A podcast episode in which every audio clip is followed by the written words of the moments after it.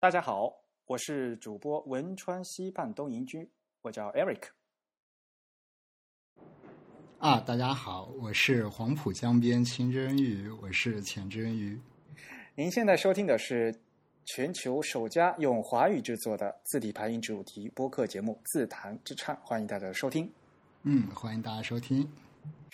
我们的播客只有声音，没有图像。我们的口号是用听觉方式扯视觉艺术。如果大家可以脑洞大开，那么我们的目的就达到了。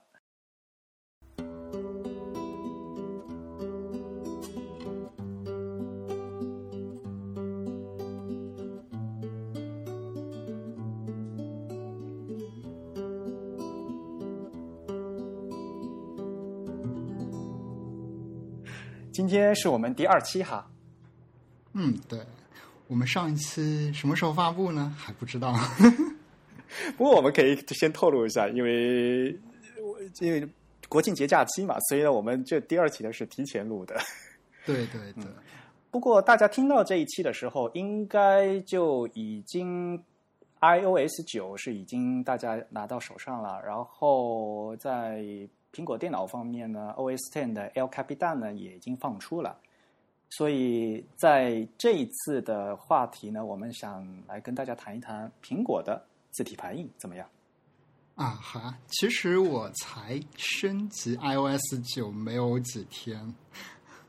怎么样？反正不管对普通人讲，还是还是对设计师来讲，这一次的升级，至少对中国用户来说，就是整个界面焕然一新。对对对，其实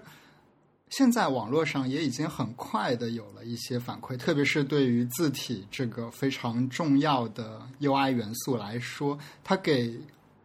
怎么说呢？汉字的用户是一个非常大的改改变，对吧？所以啊，字是很重要的嘛，因为 你整个 UI 设计除了字就是图像嘛，对吧？所以字体的改变就对整个 UI 的影响是非常非常大的。不管你，比如说你上次升级的时候，系统的话，因为它有时候呃是从七的时候换成了英文的字体，换成了 Helvetica，对吧？啊，是 Noia 的那个 Noia Helvetica，但是因为中文字体没换嘛，所以中国的用户呢感觉不是那么强烈。嗯，嗯，可是这次我已经忘记了，之前也是 Helvetica 吧？啊是啊，换字体是在 OS Ten 上，对吧啊，对，没错？OS Ten 的某一个版本应该是十点九，还是 Yosemite，啊十点十？对，就是将英文字体换成将西文字体换成了 Helvetica。 Helvetica Noia 应应该是，就啊是那个新版的。嗯，对，在那之前的十几年，呃，OS Ten 的字体那个默认的字体一直都是那个 Lucida Grande。嗯，对，嗯，所以呢，就整个 OS Ten 的系统就面貌发生了巨大的改变嗯，哎，对，我突然想到一个问题，大家知不知道我们在念哪些字体啊？啊。对，这个事情很重要，我想和大家说一下，就是因为我们是用播客嘛，呃，也许大家平时在屏幕上看的那些那个字体的名字，可我们这我们必须要念出来，但这怎么念 是一个很大的问题。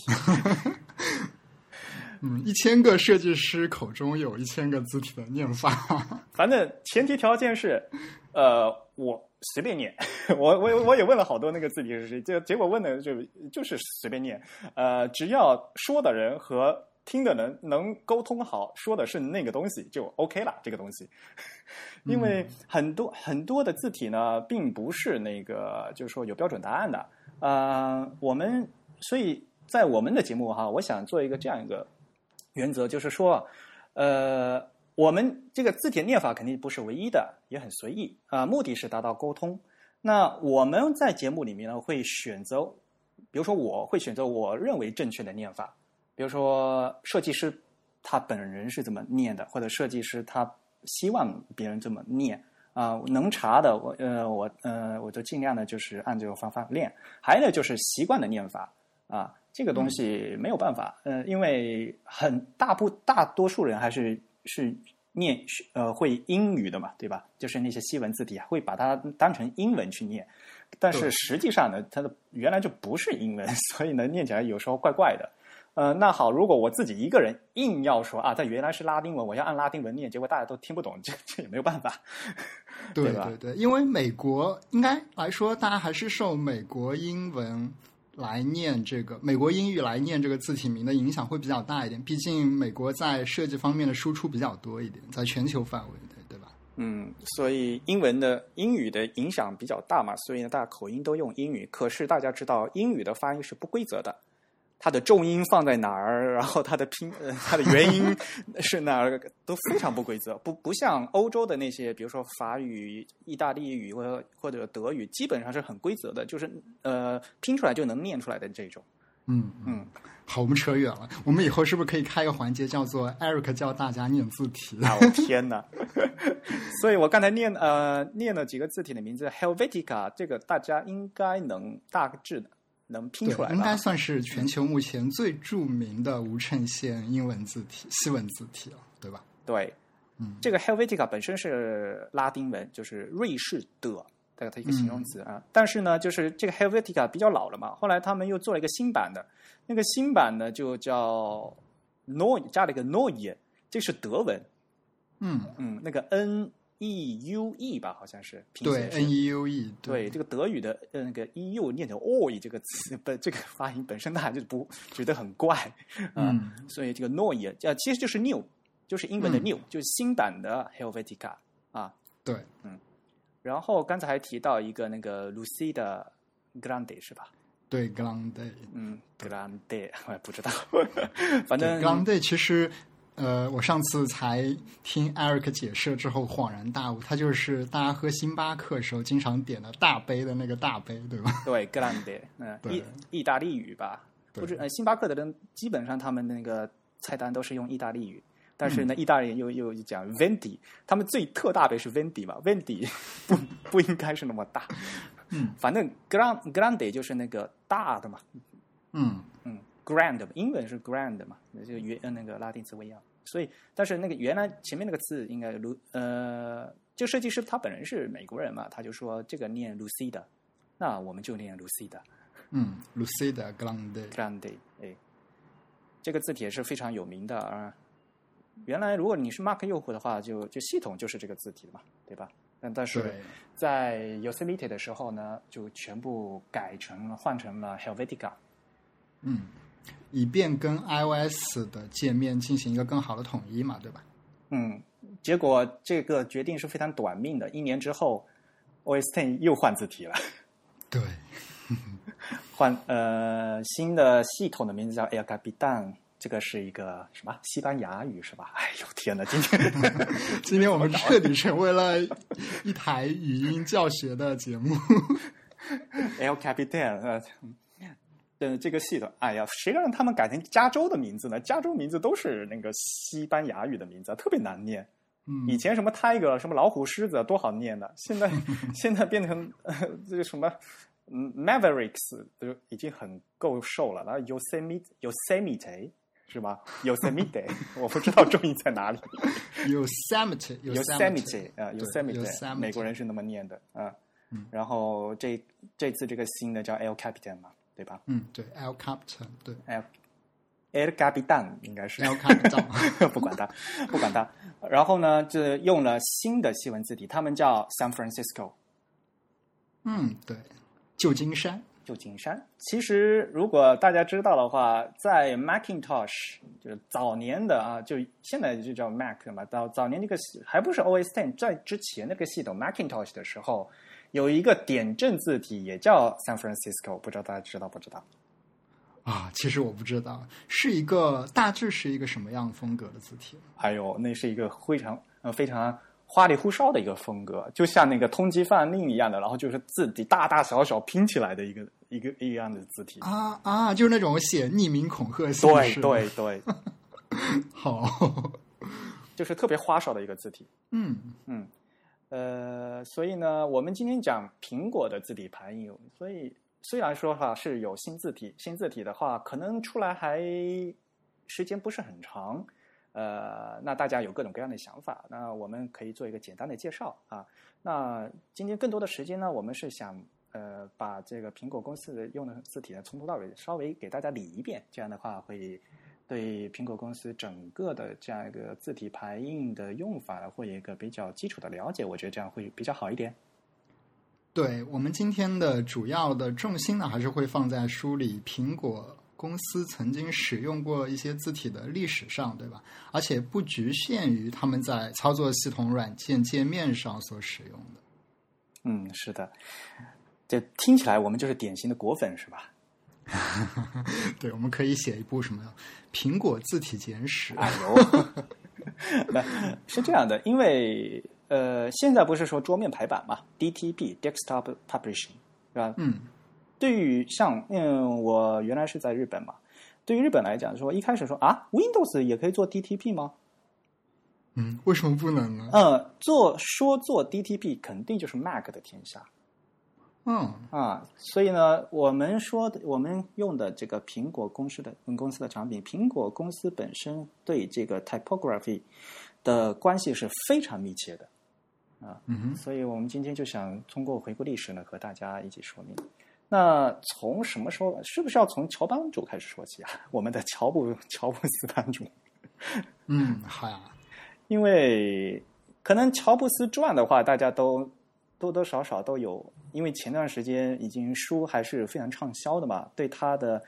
呃一些经历啊，可能多多少少也也有耳闻，对吧？嗯，嗯，对，我想在互联网圈或者跟这个圈子沾边的工作者，基本上都多多少少翻过几页这本书。嗯，像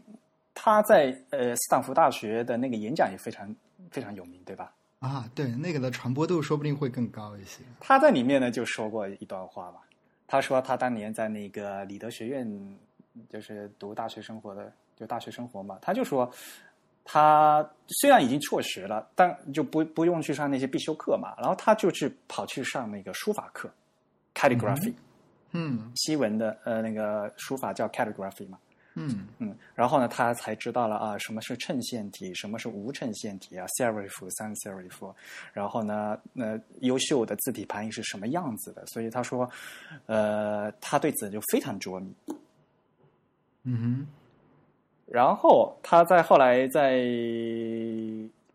做苹果公司的时候，开发 Macintosh 的时候，他有那不不仅是他一个人对吧？他有一个很好的团队，然后就有非常优秀的设计师，然后大家都对这字体排印呢非有非常呃怎么说呢一个高度的一个重视，所以他们在开发的时候，啊从不仅呃是从呃从硬件方面和软件方面两方面同时着手，所以把这个 Mac 的字体呃方面的功能会做得非常完善。嗯，对，或者说他们从一开始就抱有着这样一种想法，或者说一种目标吧，他们希望能将传统的那些在书法和印刷上的字体的美学能搬到屏幕上来，对吧？对的，对的。所以就当年，嗯，现在好像不怎么说了，不是有个什么“所见即所得”嘛？What you 嗯 see is what you get，是吧？对对，那个那个拼起来怎么念？怎么 v e 一个是 吗？嗯，所以当年呃，我我想我相信呃，做设计的朋友们可能就会知道，就是说呃，这个早年系统的那个分辨率，苹果和那个微软是不一样的嘛。苹果、啊对苹果系统的分辨率是七十二 DPI，嗯哼，然后微软微软那个 Windows 那边是九十六是吧？我记得好像。啊，对，嗯其实七十二这个数值，我们现在还是非常常用的一个数值。我相信很多使用 Photoshop 为基础来做 UI 设计的设计师，都会习惯性的打开一个文件，然后输入七十二 PPI 这个数值来新建一个画布，对吧？对的，因为系统的、呃，阿杜比的软件的默认是七十二，嗯哼，而阿杜比一开始的这个 Photoshop 是为 Mac 做的，当时还、嗯还没有 Windows 版嘛，只有 Mac 版嘛、m a c 当时的默认是七十二，啊，对，我相信应该最早 Photoshop 是不能让用户直接设置这个 PPI 的吧？对可以的吗？嗯对我都没有用过早期的，其实你应该用的，Eric 应该用的比我早很多很多。嗯， 我也我也不算早吧，我摸的 Photoshop 最老的版本也都已经是五了吧，嗯，啊、再再老的我只看过，我自己没有，就是就是在什么生产环境下用过，就是啊嗯有稍微看过，就是和古董的是 有看过，但是呃没有摸过。啊 嗯但是大家知道为什么是七十二吗？嗯，这个还是要从苹果的设备开始说，对吧？那苹果把苹果的设备，就是它当年的那个显示器啊，做成了那个七十二的分辨率。对，现在我们有 Retina 屏幕了，对吧？分辨率都非常高了。当年的那个显示器嘛，分辨率还比比较低，但是他们是有选择的，他们可以选七十，或者选择七十四，或者他就选了偏不，他不选一个整数，他是选了一个七一个七十二。对对对，所以我们就是有这样一条逻辑的线。首先呢，我们从今天会发现，哎，我们好像总是在 Photoshop 里看到七十二这个数值。然后呢，我们反推回去想到说，哎，苹果早期的显示设备它默认的这个 DPI 是七十二的。然后我们就要再反推说，为什么苹果选了七十二这个数值，对吧？对的，为什么呢？这和我们的字体有非常大的关系。对你来说。好啊、还是你来说吧。因为在字体排印的时候，我们有一个很关键的一个单位。嗯嗯，呃，现在我们写成那个单位写成 PT 哈，我们应该念成 point，对，点，翻译应该是点，正确的单位对应该是点。对，有些人翻译成磅，磅就不对了，磅是重量单位啊， 就是那个 pound 啊。这个 PD 应该是点 point，嗯，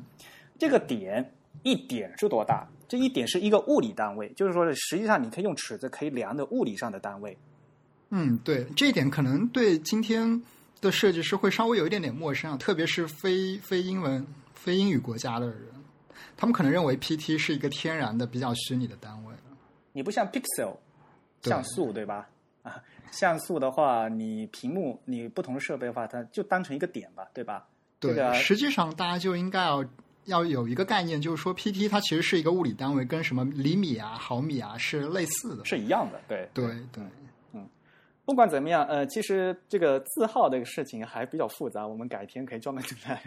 一起来来来说这个字号。嗯但是呢，最直接的就是说，当年在做 DTP 的时候已经规定了，我们这个在 DTP 里面这个一点是七十二分之一英寸，嗯，反过来就说七十二 point 是一英寸，对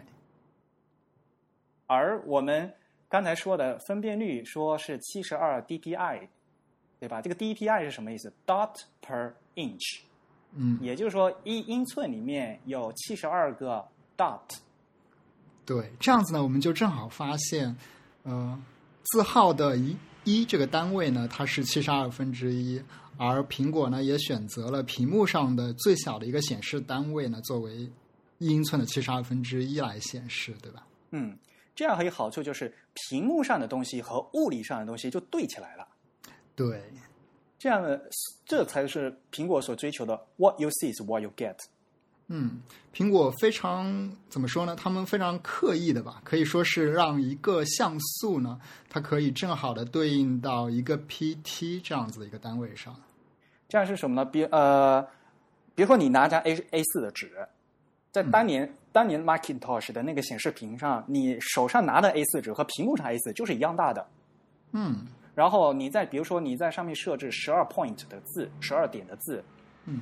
就是屏幕上显示的大小和你实际印出来那个字是一模一样大小的。对，也就是说，我们在屏幕上选一个十二像素大的字，和我们找一个印刷设备，甚至找一个签字，它的字号是十二 PT 的，我们把它都印出来的时候，对比一下，发现它们几乎是一样大。几乎是一样的啊、当然，这中间还有打印机的过程，所以呢，而且当时都是点阵字嘛，嗯啊、就还没有轮廓字，所以呢，他们就画点阵也是按按七十二的倍数去画的，然后呢，打印机的字体呢也是以七十二的倍数去也去做的，所以嗯这样做出来就是从头到尾，从你的屏幕到最后你印出来的东西，就完全是一样的 size。What you see is what you get，你所看到的就是你所得到的。嗯，这是一种真正在物理级别的 “what you see is what you get”。对呀、非常牛的。嗯，所以到后来，呃，Win 呃 Windows 就不是这样的嘛。嗯哼，呃，就变成九十六了，就变成在同样的设定的话，在 Windows 屏幕上显得大，啊，对大了三分之一。对对。其实为了这件事情，我们还专门去调研了一番，对吧？就是微微软为什么当时希望说选择一个更大的数值？但是反过来说，就是因为设备每次呃设备一直都在进步嘛，对吧？所以我们现在都已经有那个 Retina 的屏了，那肯定是越来越好了。所以当年呃微微软它是后来的嘛，后来他说我用一个更精细的，我用九十六 dpi 肯定会比你七十二 dpi 是好的，对吧？更精细嘛，这是肯定的。对，这是一方面。不过，就是我们之前其实查到了一篇比较早期的，也是一个微软员工的写的一篇博客，对吧？他好像简单介绍了一下，说为什么他们选择九十六。他们好像是根据说，因为人人眼看这个电脑屏幕的距离跟人眼看一个书的距离其实是有所不同的。他们好像他们的调研结果觉得说，人眼看电脑会离得更远一点，所以说。他们认为需要一个略微更大一点的字号，才能达到一个读书的效果，是吧？对他们说，他们调研说，就这个需要大三分之一，以他们的理论。对对对，这也所以是他们选择了。这也是大约的三分之一嘛，所以呢，呃，它后面就变成九十六了嘛。 嗯，那我们回反头可以把这个文献的链接给大家 看一下我。到现在一直都呃没办法理解，他干嘛定个九十六呢？他要定个一百就说为什么不定一个整数是吧？啊？对啊，那不更好更好做嘛？从系统上来讲，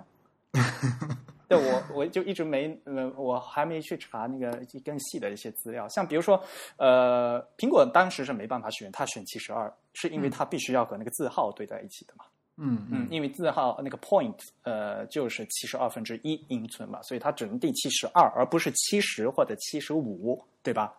啊，对，你这所以这个就是呃艺术家和工程师的区别呀。哎呀，说到底，嗯好吧。那说回来呢，就是说苹果公司呢，它呃从从最开始它这个系统就是和这个字体排印有非常根深蒂固的一个呃基础的关系，对不对？对，或者说苹果这台电脑被制造出来，它有一个重要的目的，也是为了服务于一些设计行业的人士。对的，嗯，所以当年就说，哎呀，Windows 怎么能做 DTP 呢？ 我就不用吐槽 Windows 那个色彩管理的事情了，哎呀，真的是一塌糊涂。好 吧，所以我就说，嗯，我可以说，对，没错，你们可以说我是果粉了啊。但我我在我在微博上面我的自我介绍说我是我是认证的果粉， 嗯，但嗯、呃但是就说如果你做设计的话，单从纯粹从设计上来讲，一个字体，然后那是无非就是图和文嘛，对吧？嗯嗯，做做图的话，你颜色不去校对；做字体的话，字体渲染不对。嗯，这个你普通的平面设计的这两大要素你就没办法做了 嘛。好吧，好吧，好吧，我们要把话题 收回来，我们不能继续黑微软了。我没有会黑公然树敌的。没关系，我们下次会再为微软专门再做一个节目的。那么还是说回到苹果吧。我们要么分开讲吧，就讲说苹果公司它做市场用的那些字体，还有呢就是它的产品上用的什么字体，好吧？啊，对，一一方面就是说它在形象宣传上面，或者说它的企业形象和广告形象上所用的一些印刷的字体，对吧？对的，另一方面呢，就是它在制作它的工业产品的时候，必须要用到文字的地方，它会选用什么样的字体，分成这样两部分。嗯嗯，说到苹果的这个做市场的话，大家肯定马上就会想到它那个 logo，对吧？被咬了一口的苹果。对，虽然在公司成立之初，还有一个非常那个古典派的一个什么牛顿做的 苹果，下了一个特别特别老式的那个 logo，那个先不算嘛，对吧？呃，像我们说现代苹果公司，就是从这个被咬了一口的苹果开始，对吧？对，那当年就是被咬了一口的一个苹果的字体的，就是他们当年还叫苹果电脑公司嘛，Apple Computer Incorporate，、对吧？对，嗯，当年的这的这个字体呢，是一个非常古怪的一个字体。啊、是一个好像是一个非常有几何感的字体，对吧？嗯，对的，是我查了一下，是什么？一九七五年，嗯，一位奥地利，嗯，奥地利的设计啊师做的，所以这个名，这个这个，哎呦，这个字体我又不会念了，应该是德文吧？ motor、motor tech technura tech tectura 是 tech 吧 tura，对 tech- motor tectura 嗯，德语的重音应该是第一个音节 tech tura。 tectura mo M motor O E T T E R T E K T U R A 对嗯吧？它的拼写是这样的。现在看起来这个这个字体就是很像是 logo type 嘛，就是像一个不像是普通的正文排版的字体吧。对，其实我看到这个字体的第一印象就是那种怎么说呢，像那种星战的感觉是吧？ 星战的这个标题字幕一打出来的时候，因为这个字体被那个著名体育用品的品牌用过啊，是吗？是哪一个？ ，Reebok。 哦，是一个啊，是一个比较比较远古的品牌，在我的印象中。所以它这个字体那个 e 呀、是特别有特点的，很呃，你那我嗯，你说的那个印象我我很赞同，就是很像星球大战的，就是那样那样的印象。，对对对，它有一种非常明显的科技感，对吧？代表那个时代人们对科技的一种怎么说呢？刻板印象也好，或者一种固有的审美也好。所以他当年的做的这个 logo 很有意思啊，苹果那个呃 logo mark 图呃，它的那个 logo mark 是不不不被咬了一口嘛，嗯，然后对它的字 logo type 是 Apple Computer 嘛，第一个字是 A 嗯嘛，所以把把它把那个字母 A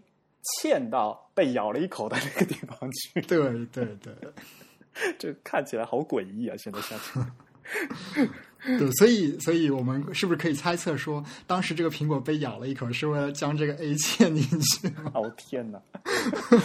虽然他现在对那个解释说的很好啊，a bite，嗯，a bite of apple，嗯，所以我们现在不好去猜测说当时设计师怎么想的。嗯，这个很也很很明显的有那个时代特点嘛，对吧？嗯，对，嗯，这个所以七十年代、八十年代就是这样子。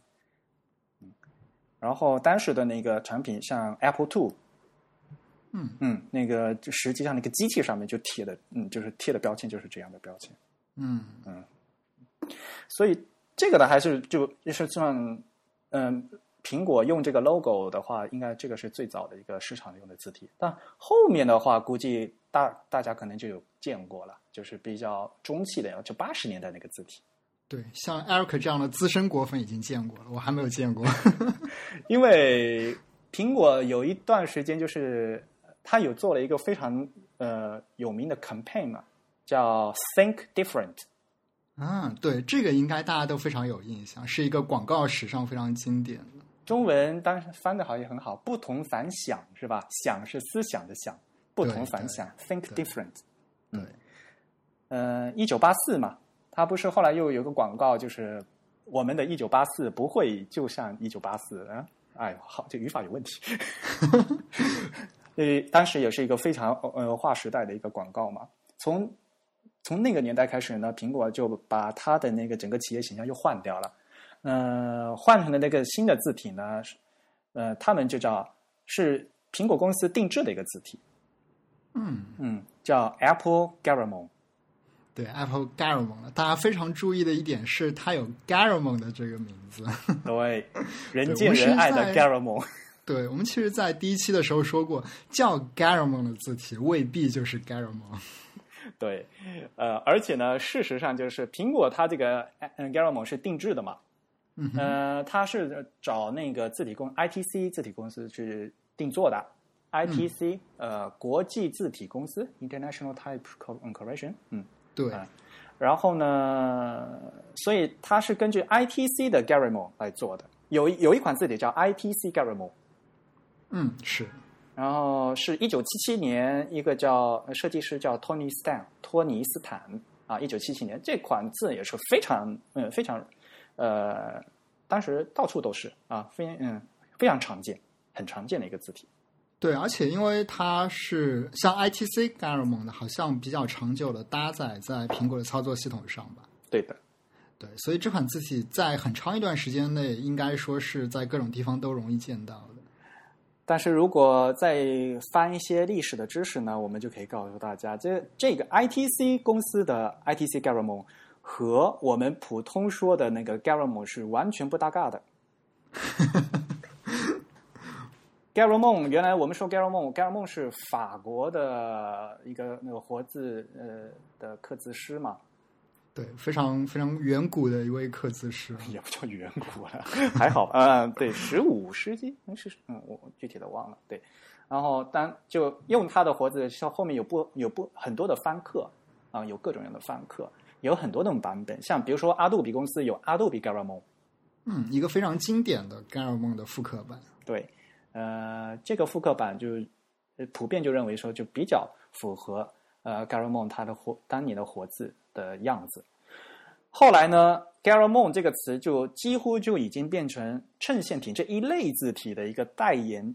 所以呢，他们新的一个系统做了一个做出来一个衬线体，他们就随便就起名叫 Garamond，这这个东西根本就和原来的 Garamond 一点关系都没有。对，说不定起名叫盖尔梦会比较好卖一点，对吧？对，对，至少大家知道嘛，应该是这个样子。结果大家翻出来看，哎呦，怎么长这个样子？对，所以我们其实可以看到，苹果在这个时候用 Garamond，或者说它用了一个名字叫 Garamond 的字体，跟它整个的广告形象的转变是有一定的关联性的，对吧？呃，小林先生在他的那个新闻字体第一本啊，第一本嗯是字体的背景知识和使用方法里面，不是有一段就是各式嘎拉蒙嘛，各式加拉蒙、里面呢，就对这个 ITC 加拉蒙啊，他说啊，说与其说是十六世纪的法国风格，还不如说它是二十世纪七十年代的美国风格。对，它是一种典型的美国人对一种经典文化的想象和重新的构造，对吧？对，小林先生说啊，在欧美几乎没有人认为这个 ITC Garamond 是正统派的字体。 哇，这黑的好严重啊，哎把不我们的苹果给 黑了。嗯这这这是典型的美国风格，就是嗯嗯苹果是个美国公司嘛，嗯，嗯，然后七十年代做这样的，然后八十年代就是这个风格的嘛，所以呢，其实是很有鲜明的时代特色的。嗯，而且呢，苹果用的它是就把这个 ITC Garamond 它就重新再自定了一下，修了一下嗯，具体修整了哪些细节？你了解吗？啊，很简单的就是它变窄了，把那个字、啊把那个字变窄了，就是如果我们呃西文就说 condensed 嘛，就是窄、啊，窄把体它把它压缩了一点点，对是吧就变成瘦在瘦水平，啊、瘦瘦长长的，对，在水平方向做了一点的压缩。嗯，而且呢，就原来 ITC Garamond 呢，它是有那个呃，就是窄体的，但是 ITC Garamond Constance 的太窄了又，据说只呃就是比例好像只有百分呃，就原来的百分之六十六十四左右，所以他就觉得太窄，呃，但是普通的又太宽，呃，所以苹果就找他定制了一个。相呃，嗯就相当于原来 ITC 百分之八十左右的，这样就比较居中的一个，别太别太窄，但是呢，又比普通的字呢稍微挤一点，这样子。对，因为苹果公司其实是希望把它当成一个普通正常宽度的字体来用的。嗯，对的。所以当年的那个 Apple Computer 的那个 logo 啊，然后还有比如说像什么 Think Different 那个广告广告宣传，就全部用的这这个字体，然后连后面它的所有的产品的名字啊，那什么说明书啊那些东西，全部都是用的这套字体。嗯，跟这套字体搭配的当时的苹果 lo 的 logo 就是很很鲜明的彩虹风格的。对，一个七彩七彩色的是七彩的吧？是七彩吗？啊，一、二、三、四、五、六，六种颜色啊。 那时候特别好笑嘛，不是前段时间不是美国呃那个法律改了吗？然后一夜之间，所有各个硅谷的公司的 logo 都变成那个彩虹风的嘛，然后就苹果没改嘛，因为苹果八十年代原来就是这个样子的。嗯，一个彩虹色的 logo，然后配上了一个 Think Different，而且是用 Garamond 的类的一个字体来印的，对吧？对，Apple 嗯 Garamond，、对这个嗯字体呢，就是呃苹果公司特制的。嗯，嗯，所以这个字体他们就一直用到了九十年代，就是从八十年代一直用到九十年代，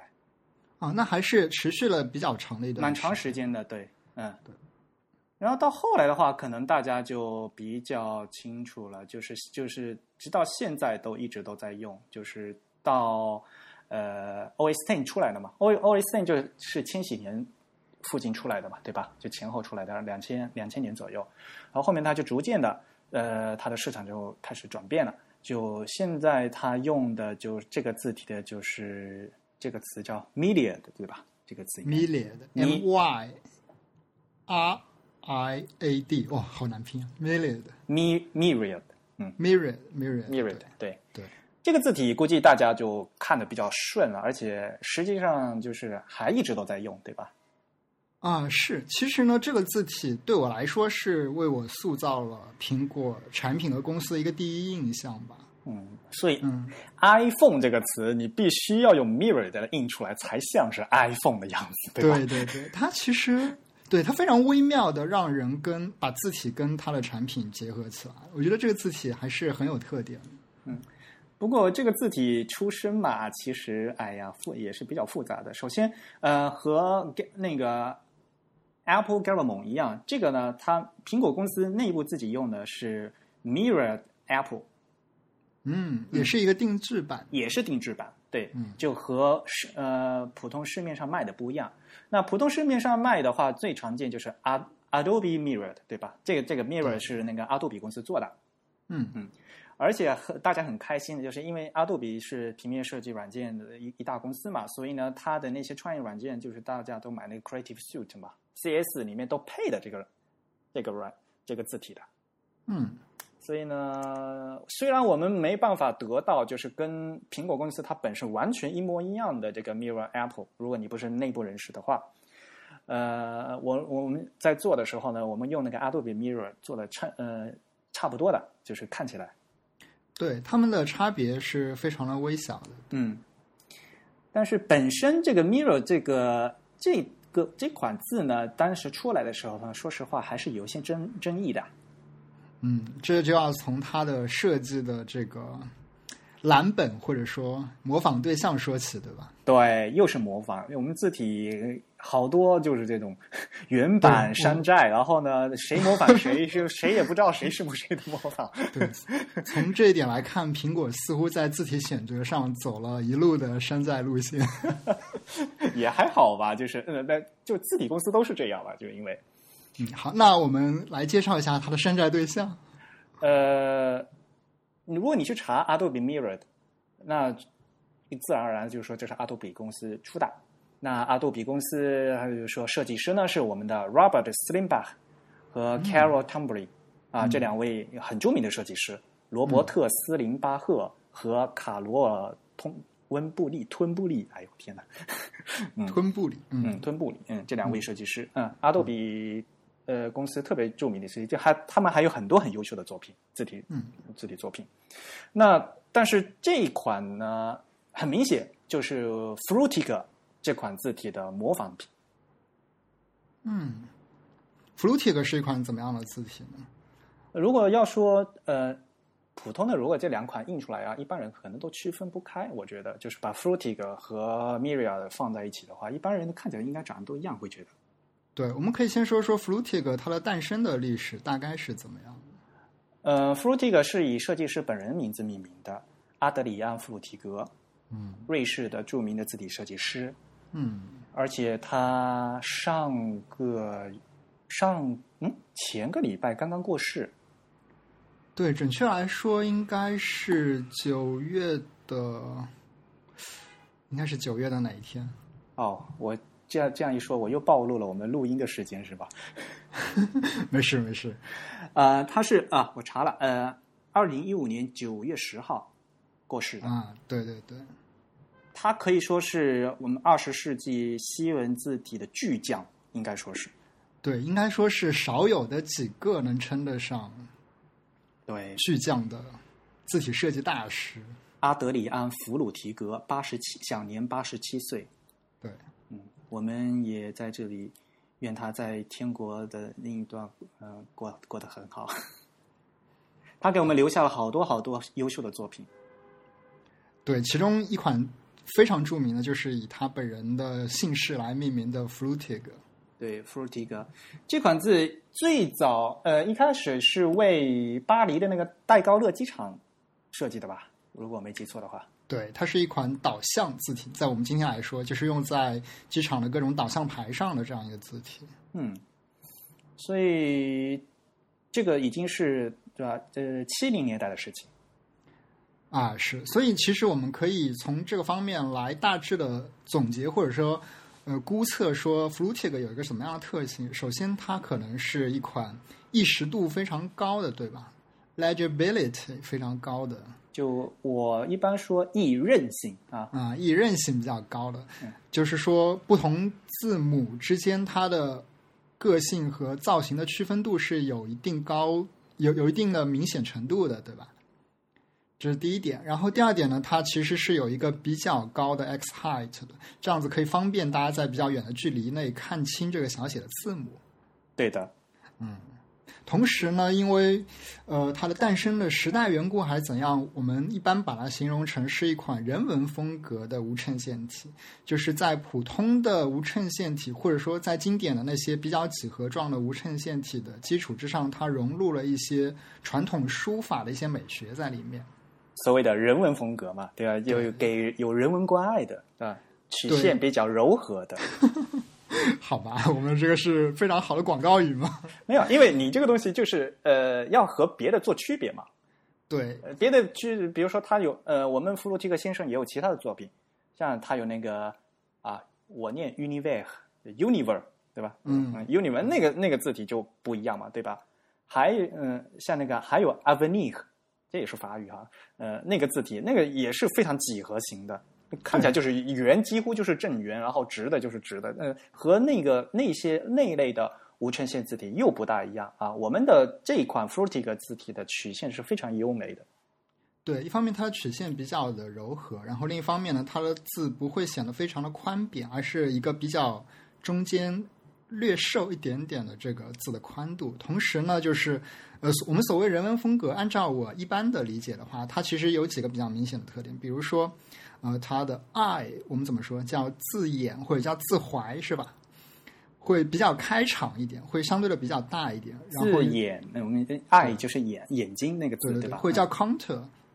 就是 counter 啊，counter 对嗯 counter 可能叫自贵或者叫自怀，是自吧怀 counter 就是啊，呃应该要解释一下是吧？呃，就是字体内部的空间，可以是嗯封闭，也可以是不封闭。比如说呃，字母 O O 里面那个 O 圈儿有多大，或者比如说字母小写字母的那个 C，它的开口，它就是它的里面那个空间，就我们都可以叫 counter。对，简单来说就是一个字符中封闭或者半封闭的这样一个我们称为负空间的区域，对吧对？negative space 对，这些区域呢，相对来说都会比较开场一点，就是让你感觉不是一个非常包拢的，不是一个非常收紧的感觉。嗯那我们其实去对比呃 Myriad 或者是 Flutic 跟 Helvetica 这样的字体，还是能明显的感觉到这两者之间的区别。一方面是笔划线条的这个柔顺度，另一方面就是这些 counter 或者是 I 的这个开阔程度。嗯。嗯，所以 Frutig 这一款字呢是非常经典的，那没想到就出了一个这么这么经典的一的一个，也不能说是山寨了，就是一个呃非常类似的一款呃字体，就是 Mirror。对，我们是不是大概可以说 Myriad 几乎是照搬了 Flutic 的骨架，对吧？对的，但是很有意思的是，Frutig 他本人是他对这个 这个 Mirror 他有评价的，他说、哦是吗？啊、他说他做的还不差，not badly done，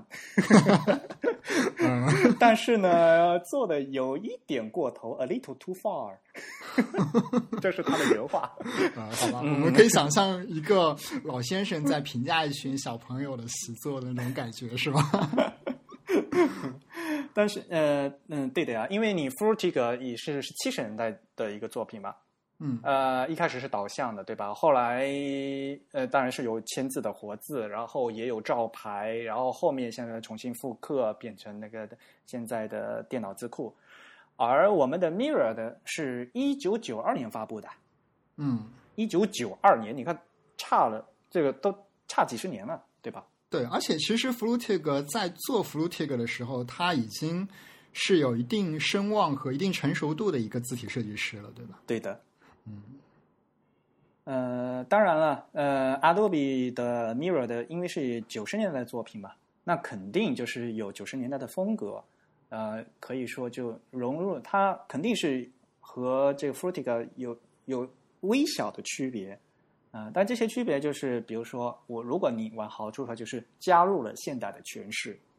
嗯嗯，哎，我问你一个问题，我问 Eric 一个问题，哎，你说，你一般来说会怎么样去区分 Myriad 和 Fluted？如果我给你呃两个字的样本，让你去区分它们，应该最好看的就是看那个字母 i 吧。嗯，这个就是，嗯，就说出来就是，呃，就是一般人都能看得出来的，就是，对对对，我们会发现小写字母的 i 有一个非常明显的区别，对吧？对的，我们原来 Frutiger 的小写字母 i 上面那一点儿是方形的，嗯，然后 Mirror 的它就把这一个点儿改成圆圆圆点儿。对，嗯，大家可以想象一下，如果 iPhone 的这个 i 用一个方头的点写出来，会是一个什么样的感觉？ 我觉得会是一种非常幽默的感觉。呃呃，苹果它是，呃，就是到了千禧年以后才用这个的嘛，所以当当年就是像 iPod，它这个嗯 i 系列，对于 i 系列来讲，这个字母 i 小，而且它规定这个第一个字母必须小写嘛，对对，然后后面那个 p 要大写，对吧？ 啊对，啊，对啊，很多人写错哈，我我现如我现在看有有有写错的，这个肯定都不都不行啊，在英文里面把大小写都写错，就是错字的程度啊。说明写错的人可能是不用苹果产品。我记得苹果产品的词典是会自带校正的，对吧？将这个嗯 iPhone、iPod 都会给你改过来对大的小写。对的，嗯，所以呢，呃，这个小写字母 i 对于苹果公司的产品是非常非常重要。它当年命名都是 i 嘛，嗯，对吧？连这像 iPod、iPhone 就不用说了，像软件那边有 iWork、iLife，对吧、嗯 i m a c 对吧？全、啊嗯，当年呢就是当年这个 i 是说什么 Internet 还是什么，还是以我为中心啊什么的， 不知道。对，好像是有非常多的诠释，对吧？包括像乔布斯后来回归苹果的时候，还一度自称是 I CEO，是吧？对呀、 因为它 整整系列都是 i 嘛。嗯，嗯，然后、呃、微软人家不是有 My Computer My Document 嘛， 嗯，呃又扯远了哈。嗯，所以呢，就是这款字呃，在苹果也是用的呃非常有鲜明特色，因为 iPod 这个呃音乐播放器呢，在可以说是改变了美国的整个音乐市场的格局吧。对，它改变了整个音乐产业。嗯。然后他当时的那个宣传，然后所有的广告，就不是一个巨硕大的黑影，然后带着一个白色线的那个耳机嘛，对，一个白色的剪影的比较有动感的一群年轻人，对吧？对，然后一阵狂舞之后的整个屏幕就剩下 iPod 这这一个字，对吧？对对。这非常鲜明的一个特色。哎，不过我这里有一个小问题，就是当我们说到 iPod，iPod 它的产品，我们已经知道，在 iPod 的那个诞生的时段呢，苹果将整个的企业形象以及它的广告形象的这个代表性的字体都换成了 Myriad。嗯哼，嗯，但那个时候呢，我们其实没有提到说苹果在操作系统里面用什么字体，对吧？啊，比如对说像 iPod，它其实也是有一个操作系统在那边的。你啊还记不记得它当时在 iPod 的软件界面上用的是什么样的字体啊，这个我原来打算想在后面我们说那个产品的时候再说的啊？那我们要不要先放一放？啊，待会儿我们再再倒倒回来说这个。嗯，好，呃，那现在呢，就是说苹果它在网站上面的那些还用的是 Mirror 对吧？啊，对，所以 Mirrored 其实说应该说从苹果从 iPod 的产品开始呢，一直延续到现在，都已经成为了一个非常固定的苹果企业形象的字体，用来显示拉丁字符，对吧？对的，在西文里面，对，但是我们还是可以看到一些流变的趋势的，比如说早期苹果会倾向于使用像 regular 或者 semibold 这样的字纵，对吧？对的，它的粗细会相当来说比较饱满一点。那现在呢，我们会发现苹果的字体越来越细，越来越细。也不流行嘛，对，呃，特别是像苹果推出呃 MacBook Air 这个生这一个产品线之后嗯，不是，Out of Thin Air 嘛，对对对，我们当时可以看到，好像是 air 这个 air 这三个字是这三个字母是特意用了一个更细的。对，但是是临好像是临时加做的，哦，是吗？ 对对对，嗯，呃，因为现在就是有一个哎，流行有一个潮流的问题，对吧？然后突然就是很流行叫做特别细的一个字体。对，原来像我们我们字体不是就我们说的字重嘛，就是用粗细度嘛，对吧？bold，呃，原来就是 regular 和 bold 嘛，你看这常规体和粗体嘛。嗯然后后面又出来一个什么 semi bold，就半粗、半粗、半细，对吧？对吧？嗯然后再有一个细的，比如说我们说 light，对吧？嗯，结果现在 light 都不过瘾，叫 ultra light，超细， 对对。嗯，越来越细。其实我们这里是可以看到，说这个跟不仅跟这个时代的潮流有关，其实也是跟技术本身有一点关系的。对的，对我是这么理解的，因为我们可以想象说，在一个金属活字的时代，你想刻一个非常细的字，同时它的字号又是比较小的，这是一件非常不可能的事情，对吧？而且肯定印不出来呀。对，而且印出来之后呢，我们知道油墨它其实是会有一定程度晕染开的，它是无法得到一个非常细的线条，或者说非常难得到一个非常细的线条。就说它印出来的东西会比它的呃，因为油墨会渗开嘛，所以肯定会比原来的活字更粗。对。但是我们渐渐的到一个屏幕显示的时代，我们可以用精确用像素来控制，甚至像现在我们可以用亚像素来控制。然后呢，而且我们屏幕的分辨率也越来越高，所以在屏幕上显示一个，甚至说精确的显示一条细线是得以成为可能了。对的，以前那么低的分辨率怎么可能呢？对，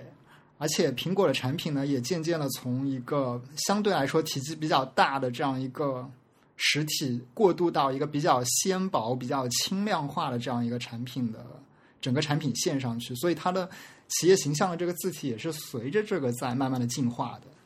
现在就流行要把这个大标题啊用细字写的排出来很漂亮的，很高端。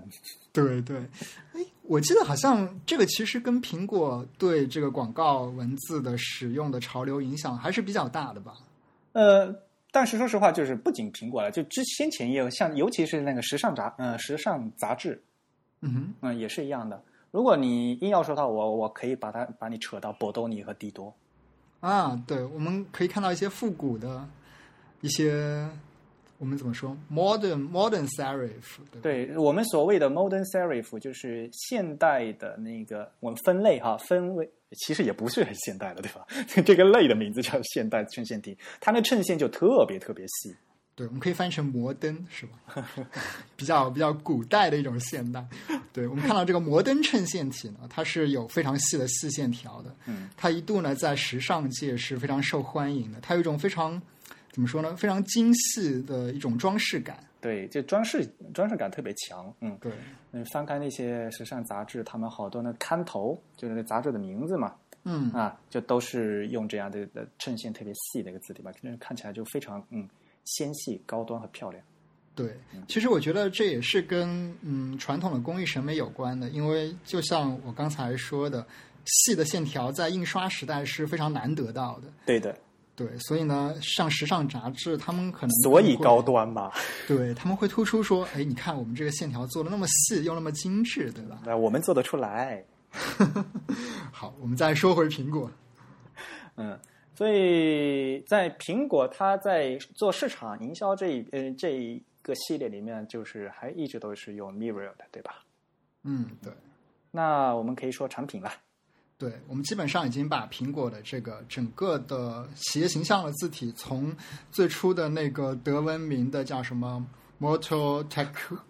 好难 Tectura 念 Motor Tectura Tectura，对，到 Apple Garamond，嗯，然后到 Myriad，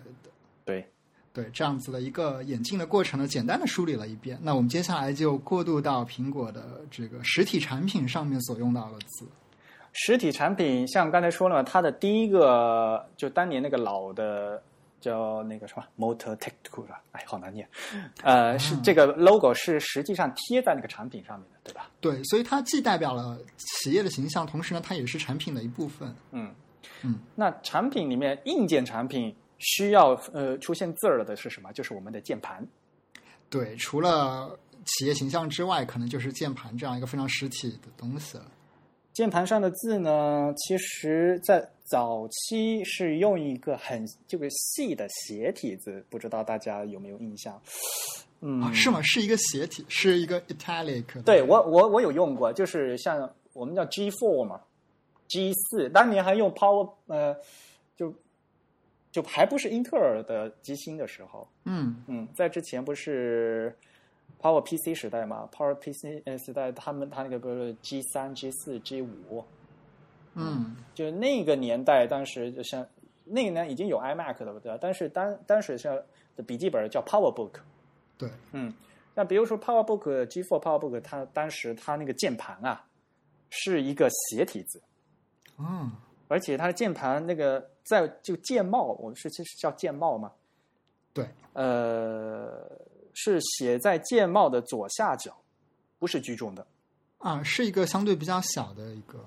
呃，然后这个字体呢，其实呃是这个字体名字叫 Univer，法语哈，呃，美国人可能会念成 Universe， 对，或者念 universe 把 s 略掉、是吧？呃，不管怎么样，对吧？呃，呃都如果你单要把它的英文念，就会念成 Universe。对，但我们是拼写一下这个词。 U N I V E R S。对，这是 Flutig 的另一款非常著名的无衬线体。对呀，又是弗鲁提克先生。对，那弗鲁提克先生他是说法语嘛，所以这个字应该用法语念成 univers，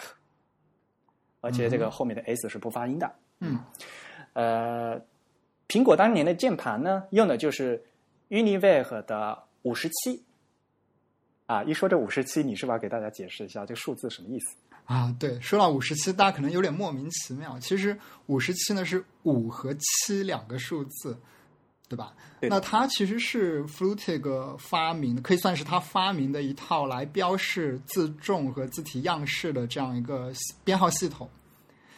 它的两位数字呢，第一位呢其实是标示了这个字有多粗和多细，五嗯呢其实是一个 regular 的粗细，就是一个正常粗细中等的，对，最对最普通的，嗯嗯，对，然后第二位数字呢，其实是标示了这个我们现在叫做 style 的一个东西，就是字体的风格或者说样式这样一个东西。嗯哼。那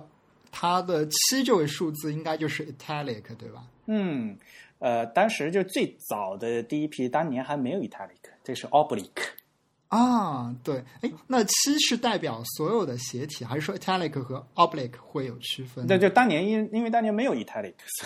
就是 啊这个好吧 univac，但是没有没有 italic，最早、嗯最早第一批的时候，所以对只有 oblique。嗯，所以七这位数字呢，其实它代表的是一个斜体这样子一个意思。那其实我们常见的还有像第二位数字也是五的，比如说 univer 的五五，那它代表的就是一个正常粗细的正体或者叫罗马体这样子的一个罗马正体，那就是对最普通的可以用来排正文的这样一个字号对的的，嗯，对吧？嗯，对对，univer 的最初应该是有二十一种字体的样式，对吧？然后都编了号，对吧？对对对，我们之后其实是可以把这个图给大家看一下的，放一个链接这样。啊，对的，我们网站上有。啊，对。呃，而且刚才我们两个人说的就说啊完，可能很多读者呃，可能听众呢都不知道，我们刚才说的一定要强调的 italic 和 oblique 的区别 啊，是，这是一个可以说一期的东西。 啊、那我们就先简单解释一下吧，对吧？嗯，呃，我们中文说斜体，就这个这个字呢不是正的，是呃，但是有向向右倾斜一个角度。但是呢，如果按正统上来讲呢，italic，我们应该说成它是呃意大利斜体，对吧？对，意大利式的斜体。意大利的斜体，呃，尤其是像呃，在对于衬线体来讲，会大呃大家会比较熟悉一点。比如说大家常用的那个 Time New Romans，对吧？嗯，它那是它的那个 F 和你那个 Italic 的 F 就完全不一样，嗯，对吧？它那个它 Italic 的 F 它是可以撇出去的，所以呢，一一般来讲，这个意大利呃意大利手写体呢，就更像是手呃意大利体就更像是手写的。对，具有手写风格的，所以呢，呃，如果一定要说的话，就非常类似于楷书，中文的楷书，它具有这个手写的这样的一个印象。在很久很久以前，italic 它是另外一套字体，嗯哼，然后后来呢才和呃，因为 italic 是斜的嘛，那嗯普通的我们就叫正体，这个正体他们叫 Roman 啊，我嗯所以就是罗马正体。嗯，如果呃正体和斜体，这个其实说的是中文，如果这样说的话，就是不呃太笼统了哈。所以如果你一定要呃说反，也应该是罗马正体和意大利斜体。现在呢，就是已经合成一套 font，对吧？对对，其实我们是可以从这个命名上来追本溯源的，因为我们中文说正和邪，还是从一个视觉形状上来去区分它的。嗯但实际上，像 Roman 和 Italic，我们可以看到它本身这个字面上并没有说明它是正还是邪。对我们的，甚至可以说，我们可以做一个 Italic 式的正体，对吧？对对它的倾斜度其实并不是很大，也是可以的。而且事实上是有这样的字体的。对，所以其实它原来是两两款不同的字，对，其实是两种不同的字体的风格，甚至可以这样来说。几乎就可以像我们嗯、呃中文说的宋嗯、呃、宋体和楷体的感觉，对，几乎可以这样说。对而另外一个 oblique 也是斜体，但嗯这个斜体呢，就呃，就跟刚才我说的意大利斜体不一样，因为意大利斜体不仅是斜，它连写法也不一样，嗯它的字的形状是不一样的。嗯，而我们的 oblique 呢，却是完全一样，就是硬硬是生愣的把这个 Roma 强行的进行几何变化，给它弄成斜的，对对，而所没以它有才是名副其实的一个倾斜体。斜体对，但是因为就是它只是生硬的进行几何加工变化，而没有进行修正，所以呢，有人把这个字体叫伪斜体。 对，甚至那个我们的国家标准有一个翻译是吧？是不是应该吐槽一 下？啊啊，对，我们那天已经看了，叫歪体是吧？对对，哎我们有一份国标呢，它翻译了这个，它应该是计算机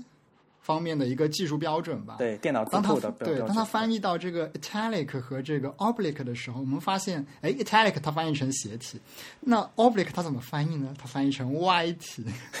哎，其实我觉得这样蛮好的啊，一 个歪体，一个斜体，因为不管怎么样，斜体大家啊这是斜的，但是歪体这个歪字有贬义的嗯，是啊。我我现在突然觉得这这个翻译也也蛮妙的， 对鼓励大家不要去用歪体，是吧？对对对，呃，就是有歪体啊。嗯，像呃，我刚才说的衬线体的话呢，它 Roman 和 Italic 的笔形还会不一样，但是后来无衬线体了以后，笔形就很类似了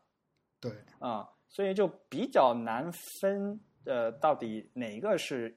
歪体，哪个是斜体，就哪个是 Italic，哪个是呃 Oblique。所以呢，在很早以前，就是尤其是照牌时代，就来呃做活字是一个非常辛苦的事情嘛。金属嗯活字要去铸造，对吧？嗯就是、呃然后呢，如果没有时间，他们就临时的，就是直接进行加工，而没去手工修正。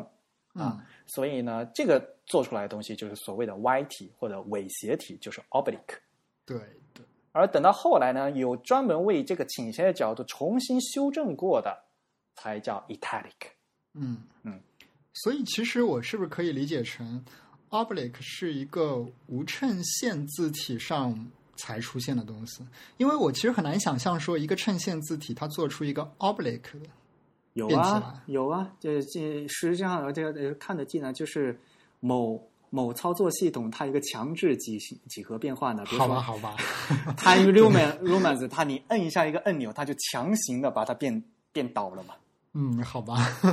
嗯。除此之外，我们好像在那个手工做字的时代，好像还是挺少见到说把一个衬线体做出一个斜起来的。嗯，没有，因为刚才说了嘛，它理论上它是两款不同的字。嗯，因为而且呃，也只有无衬线体有这种。有这种几何的特性吧，它可能在倾斜了，用一个几何变换或者用一个光学的方式来把它倾斜了之后，它还能看，对吧？对，能看。然后但是呢，就是不耐看。你如果对放嗯小字还可以，如果放大的话，你就觉得因为它是强制变形的嘛，看起来就是有点要要歪歪倒倒的样子。对，有一点好像要倒下来的感觉，但至少来我们可以发现它的笔画的这个扭曲度不算太高，因为它本身的笔画是一个非常贴近几何的造型。对的。嗯，所以刚才话说回来哈，我们说到那个 Univer 五十七，就当年就刚刚它发布的时候呢，还没有对这个倾斜的这个字体呢作为修正，所以当时发布的还是 oblique，就是我们所谓的歪体。对，嗯，我们其实，在刻板印象里对这个无论是倾斜体啊，还是这个我们说无论是 italic 啊还是这个 oblique，其实都有一种感觉是，呃，有一种比较运动的感觉，对吧？有一种动感在里面。嗯有种灵活感在里面。对，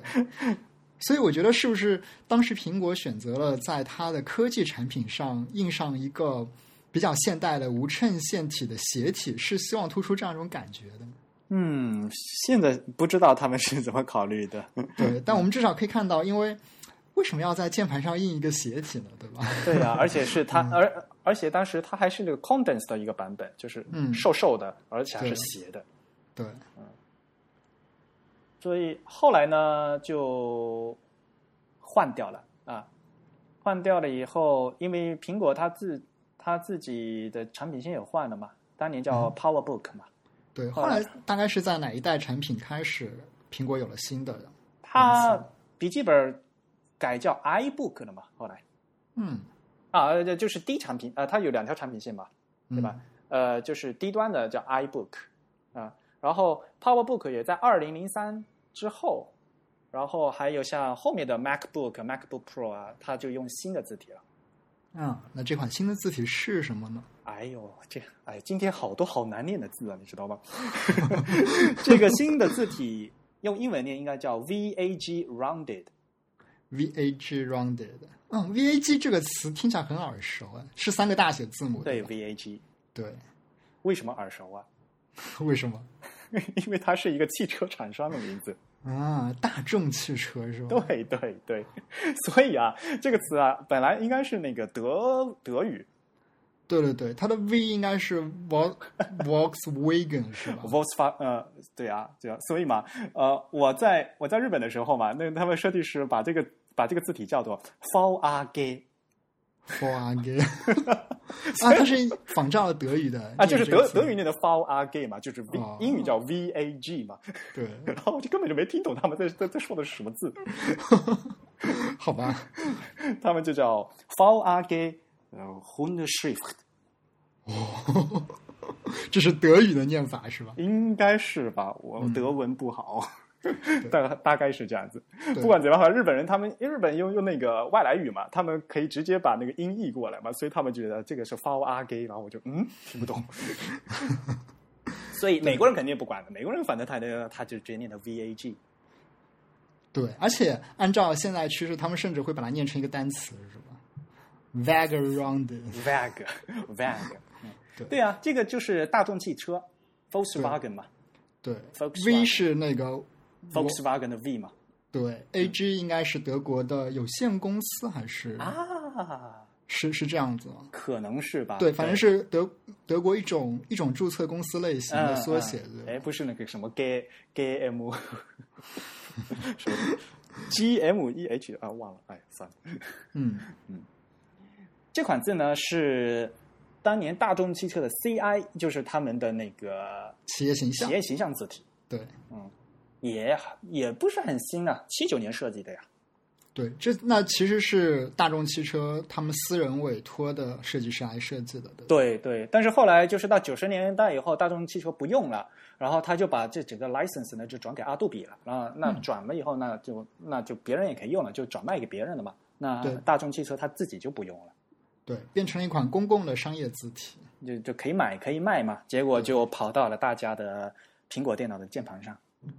对，嗯，这款字这款字它有个 rounded，我想知道是它还有没有非 rounded，就是不是圆圆头版本的。这个嗯 rounded 应该是指它的笔画的末对端是一个圆头的。源头的，我想现在你我手上的这个 MacBook Pro 都是这款字。对对，嗯，所以其实它当时可能就只定制了这么一款，对吧？对，就是源头的。嗯嗯，嗯，相信大家手上的那个嗯 MacBook Air 啊、MacBook Pro 啊，都是这款字。叫大家打开自己打开这个键盘看看，而且我们现在键帽上是这个字是居中的嘛。对嗯，然后还有什么 Command 键啊、Option 键啊，这这些字的用的都是这款字体。嗯，对对对，直到最新最新的一款 MacBook 发售，啊，就那款特别轻薄的新对产品。对对，这个新产品，新产品我到现在，你你摸过吗？新产品？说实话没有，我好像只是在 Apple Store 有有路过的时候有看到，对但没对有对实际去试。我就试过他们那个那个 Force Touch 嘛，就是那个 触控那个感力度感应的那个屏的那种感觉嘛，嗯，我就嗯想去试一下。在那款就是我们所谓就是二零一五年今年三月份最新的一款 MacBook 上面的键键帽上面的字才变成是最新的字体，啊，它变成了什么最新最新的。啊？就是我们一开始说到的，对，就是我们大家 iOS 九和我们 El Capitan 上面所配的字体，就是我们的 San Francisco。对所以终于把话就重新再说回来了。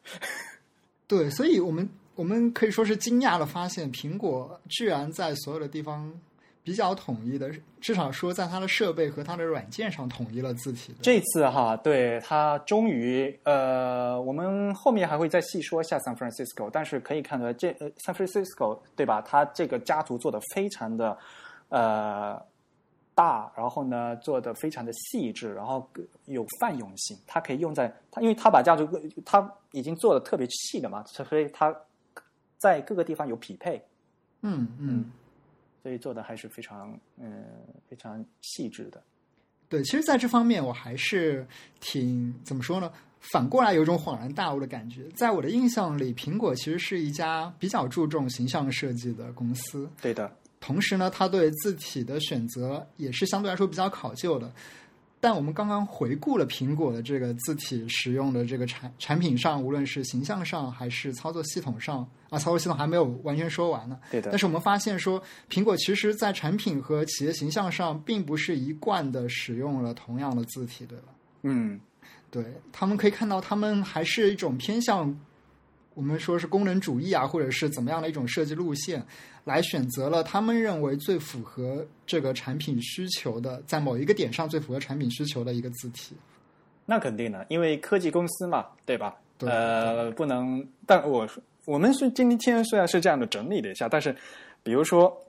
它我们用的 Apple Garamond，它也用了好也将近十几年的时间了，嗯，对吧？这也是一个非常长的时间。对，我们其实可以看到，像 Garamond 呀、像那个 Myriad，都是一种偏向于视觉设计师的选择。嗯而其实像那个 VAG Rounded，它其实是偏向一种工业设计师的选择。，对的，对的。嗯，然后剩下我们还没有说的就是操作系统了，对吧？对，我们最后要回到这个，其实是跟我们距离最近的这个软件界面上了。嗯，产品上的东西啊、对了对了，我们一定要说 iPod 的字体，对吧？对，我们要从比较，哎，我们是不是应该再倒推到更早一点呢？再放到什么 Macintosh。对你对当时的字体还有印象，都是一些点阵字体吧？对呀、但是 Macintosh 它当时发的那一整套字体都是点阵的嘛，嗯，而 iPod 的第一代用的就是当年的那套点阵字，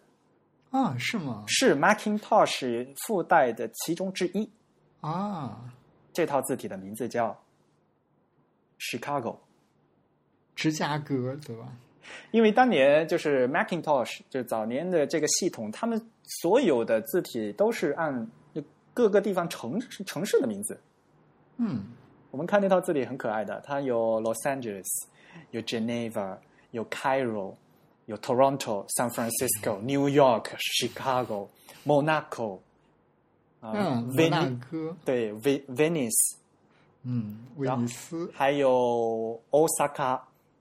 大阪，对日日文字体是 Osaka，嗯，据说还有台北和北啊，京，是吗据？说啊，有北有的京，对对对对，有的，嗯，呃，而且这些字体是像比如说刚才说的 Monaco，到现在还还可以还在对吧？对，程序员应该非常的熟悉，它是一款等宽的编程字体。对，但是默认已经改掉了，对吧？对，默认已经改掉，但是呢，我们的现在 OS Ten 呢还有这个 Monaco。当然了，当年在 Macintosh 呃 Macintosh 刚刚发布的时候，这刚才我说这套城市呃城市命名的字体呢都是点阵的，嗯哼，当年嗯没有轮廓字嘛，就都是点阵字。嗯，而我们的那个 iPod 的那个就是带那个那叫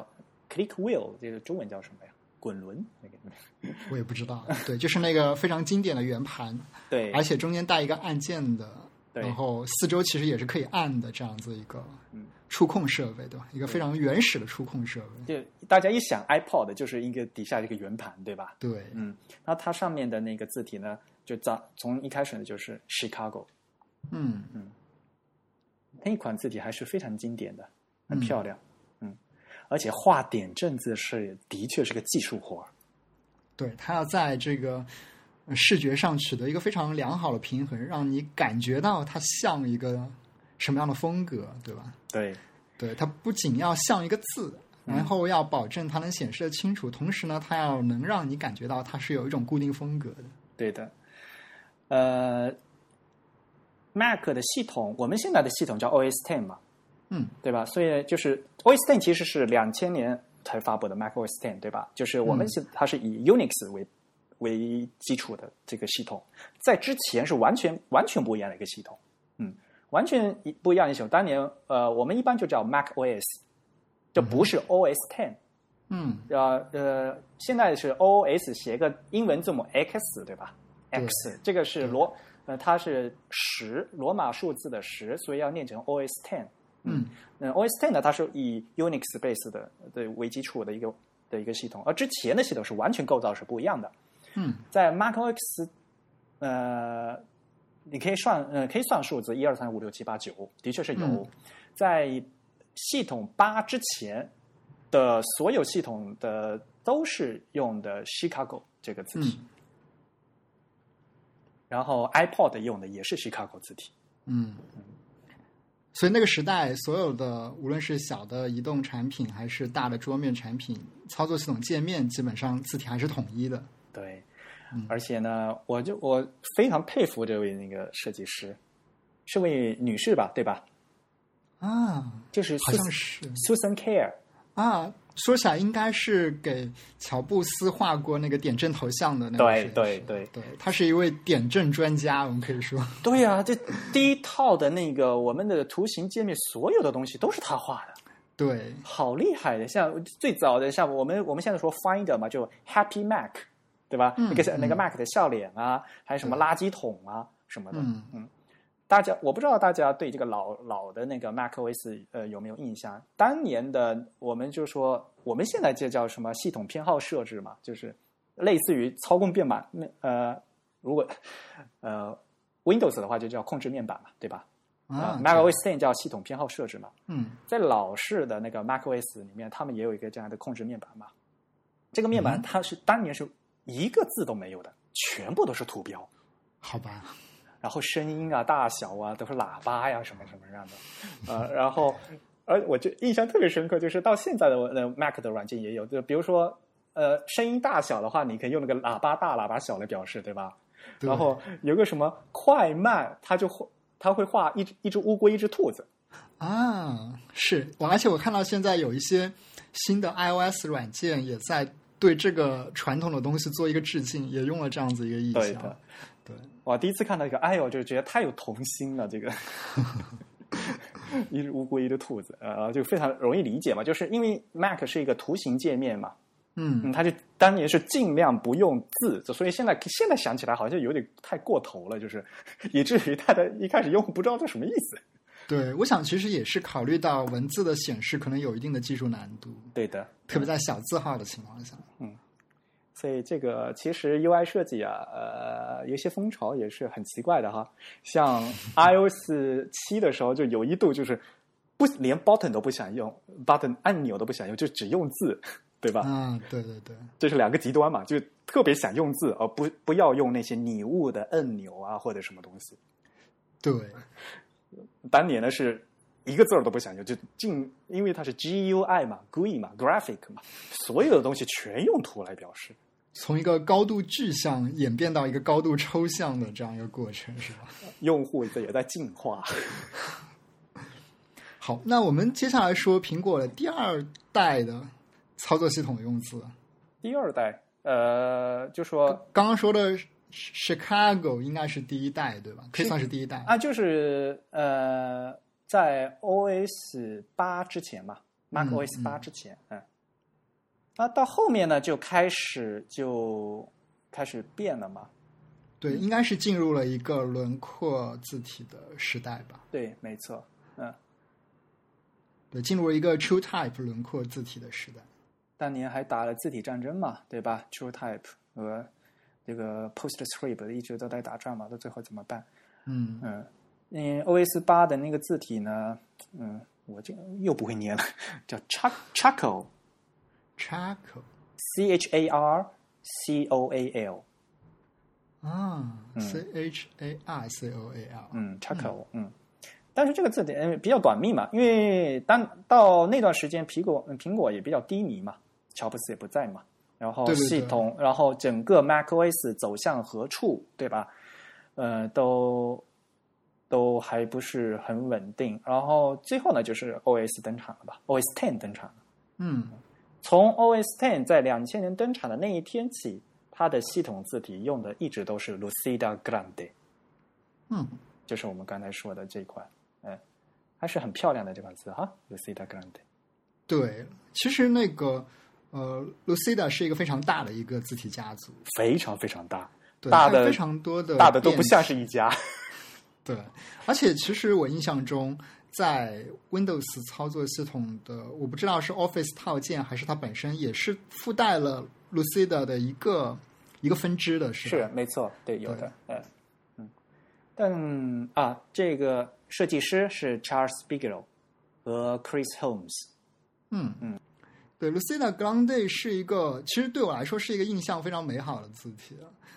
我觉得，因为我早期基本上都在使用 Windows 平台的产品，包括操作系统和一些软件。嗯那哼第一次看到 Lucida Grande，其实是有一种有一种比较比较清晰和惊喜的感觉的。嗯，对的，嗯。但那是我们可以说，它早期是在一个呃七十二 PPI 的一个显示屏上做显示的，对吧？嗯对，所以它其实还是保留了很多为低分辨率屏幕来这个优化或者是折中的这样一些设计点，是这样是的的吗，没错，嗯，但是基本上来讲呢，如果你要说分类的话，嗯它和 Fruitica 是一样的，它是无衬线字体，它是人文主义字体。对，我们其实可以对比像 Windows 上的什么 Moderna 什么嗯 Tahoma 是这样是这样念的头吗，哈嘛，嗯，对对对，是那个非常著名的另一位字体设计大师嗯啊，叫什么来着？ ，M 打头的是吧？呃哦，Marshall Carter 是吧？对对，对 m a r s h a l l Carter 的两款非常著名的作品。扎的小辫子的。对，哎呦，Matthew 他这一辈子就为 Microsoft 做了好多字体， 被各种技术这个玩弄， 好可怜。嗯嗯，所以呃，我个人也是非常喜欢 Lucida 这整个一系列的字体。嗯，而且这套字的话，它发嗯，它做了好多好多的变体嘛。嗯哼，对，嗯，在操作系统上好像就搭载了两个自重，是这样吗？是在 OS Ten 上，还是只有一个自重？呃，苹果当时发的时候就发了一个 regular，然后发一个 bold，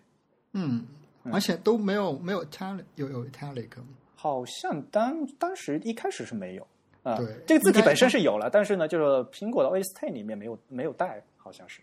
对对对，我们是不是可以理解说 g r a n d a y 是专门为 OS Ten 有过定制的？对对，对，嗯，一像后面到了 Mavericks，就一这个字一开始就没有 kerning 嘛，嗯，嗯，一直都没有 Kenny，然后但到后面到 Mavericks 里面呢，那个版本的 Lucida Grande 都有 Kenny 了。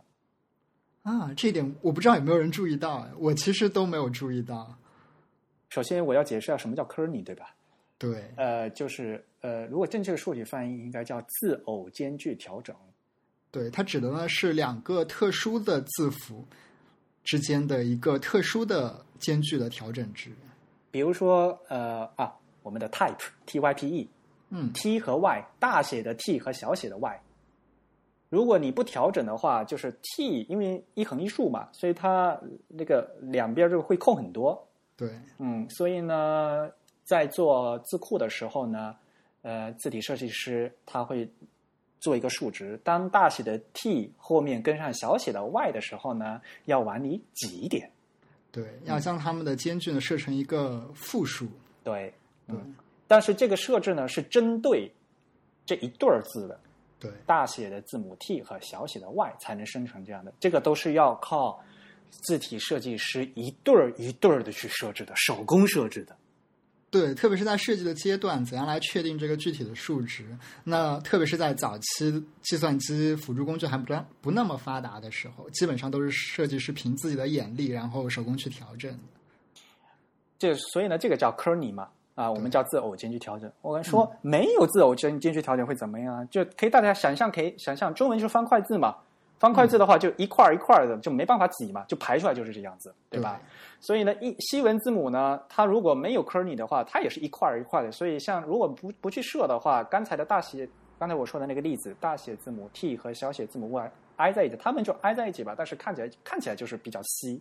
对，会看到有一个小小的空白在哪个地方。嗯，在纸面上会有空白。对那么就有了 Kearney 呢，有了这样特殊的针对每个字偶的特定的一个设置的话呢，就它就字体设计师他们做的这样一个调整以后，呃，做排出来的东西呢就会更加的呃均匀，质地会更加均匀好看。嗯，所以说嘛，呃，小林先生也说过嘛，就是说，其实设计字啊、画字是一一份功夫，然后后面设这个间距啊，是有时候要比这个画那个字更花功夫。对，它其实是有一定的排字的这样子一个过程。对，对，先要将字的一些基本的排列给它做出来。嗯，所以尤其像现在已经是电电脑字库了嘛，呃，大家如果是平时是有有用西文界面的哈，呃，在窗口大小不是可以自动拖拖放的吗？嗯哼，嗯，尤其你在 Finder 里面是文件夹显示文件的时候，用这个列表文件嗯列表，然后那个但是它的栏框可以调整的嘛，嗯，对，你不断的去把那个栏框变窄，一个调窄，然后它就发你就发现那个字它会自动挤，啊，对，它会嗯尽量的让这个字符先多显示几个，对吧？，对你来调减小它的字符的间距。实在挤不下，它会自动显示省省略号，对对对，嗯，所以你会发现它临就快到这个临界点的时候，它还会还会往里挤一点点的，这是这就说明是程序呃给它指示说你要挤，对吧？然后呢，嗯这个然后这个显示的这个 font 呢，它有这个信息啊，哦，这边可以挤，可以挤这么多，它得到的就是，然后来再把它显示出来。嗯嗯，这这这要双方面的，一方面呢，就要有这个字体设计师有给它做好，然后另外一方面程序呢显示这个可以调用。嗯所以，所以当年那个 Mavericks 出来以后，呃，Lucida Grande 都已经有 Kearney 了啊，可以调间距了。然后我想，哎呀，它我们的苹果对这个 Lucida Grande 还是很在意的嘛，就很用心的，还对开始青做。睐有加。对呀、结果还是什么十万中计，还是投下 了还有被禁卡。没有没有，我们可以说 Lucida Grande 也是服役了非常长的一段时间了，对吧？对的，两千年和那个 OS Ten 诞生一起出来的嘛。嗯对，嗯，也我很喜欢这款字。好，那最后呢，就要过渡，也不是最后了，应该是最后第二，过渡到一个非常熟悉的一款非常著名的 Helvetica 字体上去。对，Helvetica 就不用说了吧，或者说我们可以另外开一期节目来说这个。嗯，那那个 Helvetica，我们知道它服役的时间非常的短，对吧？在 OS Ten 上面，对，对对对，而且它其实被换换用上去之后是有一点争议的，特别是换到 OS Ten 上面。对，对系统后来是用了 Helvetica 嘛，但是有一些软件还是用老的 Lucida Grande，而有些系统用的是 Helvetica，然后就特别乱，就不统一，尤其是在嗯 Mavericks 和 Yosemite 这两个系统之间，它有一些，因为它呃，我们大家用的可能是中文的系统就不会有这样感觉，因为它如果是英文界面的话，有时候系统都已经变成 Hel 呃系统还是 Lucy Lucida Grande，但是呢，它有些自家的一些像什么 iPhoto 啊、GarageBand 的，它它那个界面都已经改为 Helvetica，然后就看起来很怪。啊，对对对，确实是有这样一段比较混乱的时期。其实说来，Helvetica 是要从移动产品的界面来说的，那我们稍后可能再重新整理它。但是我们知道，Helvetica 它在 iOS 上其实是用了非常长的一段时间。嗯，对的。嗯，但是因为 Helvetica 它本身这个设计已经是比较古老吧，应该说，对，在无衬线字体里面它，对吧？它其实是二战之后诞生出来以后就一直都在用嘛。对吧？大概的形状呢也就没有发生多大的变化。然后从印刷到屏，然后现在还要还要来来做屏幕显示，呃，有一点勉为其难的，说实话。对我们其实可以这样做一个判断吧，从外界来做一个判断，就是说，呃，苹果之所以要在 OS Ten 上临时的换上 Helvetica，其实表明了一个他们对产品规划的决心，对软件产品规划的决心，就是希望能在移动端和桌面端将这个字体统一起来，对吧？嗯，是的。嗯，嗯，所以不过还好啦，呃，现在事实证明，用 Helvetica 呢只是一个过渡。对。嗯，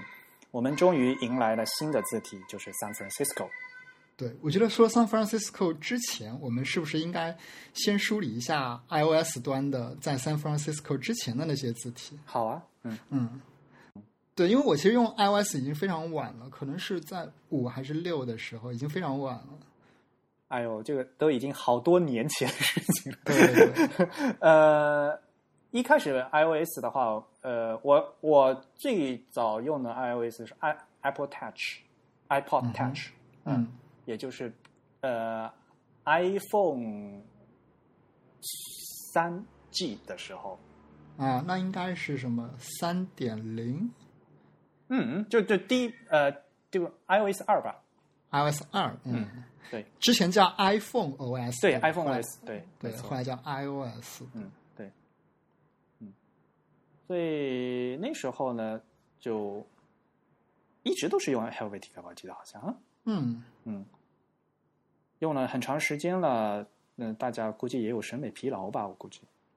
对，但其实呃，说实话，我觉得 Helvetica 在 iOS 上是一个非常、非常、非常和谐的存在吧，应该说。啊，嗯我查到了，没错，是的，呃，嗯从二零零七年的第一代 iPhone 开始用的就是 Helvetica，嗯，我个人来说，其实对 iOS 上搭配 Helvetica 是一个应该说是比较习惯的状态，它没有让人觉得，哎，一个传统的印刷字体出现在一个非常高科技的移动产品的界面上，会有一种违和感，好像没有这种感觉。嗯嗯嗯，对，说明 Helvetica 它这个字体本身的经典性证明了，